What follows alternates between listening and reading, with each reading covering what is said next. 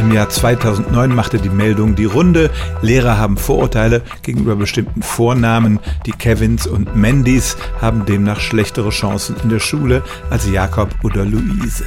Tatsächlich hatte die entsprechende Studie nachgewiesen, dass Lehrerinnen und Lehrer, so wie jeder andere auch, bestimmte Bilder im Kopf haben und damals war Kevin ein sehr beliebter Name, vor allem in Ostdeutschland und auch eher in Schichten mit niedrigerem Bildungsgrad.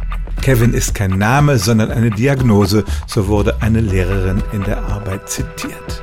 Was diese Studie aber nicht nachweisen konnte, ist, dass die Lehrerinnen und Lehrer danach die Kinder ungerecht beurteilen und bei gleicher Leistung die Kevins schlechtere Noten bekommen. Das wurde später in einer Examensarbeit nochmal untersucht. Da bekamen Lehrer identische Arbeiten vorgelegt, die mal von den Kevins und mal von den Jakobs stammten. Und da zeigte sich eben gerade, dass der Name keinen Unterschied bei der Beurteilung machte. Also, die Lehrerinnen und Lehrer sind gerechter, als die Artikel damals suggerierten. Und was den Kevin angeht, der stand 1991 auf Platz 1 der Vornamenliste. Inzwischen ist er in der Beliebtheit weit abgerutscht und liegt hinter dem 300. Platz. Vielleicht auch aufgrund dieser Artikel, die fälschlicherweise den Lehrern unterstellten, sie würden Kevin schlechtere Noten geben als Jakob.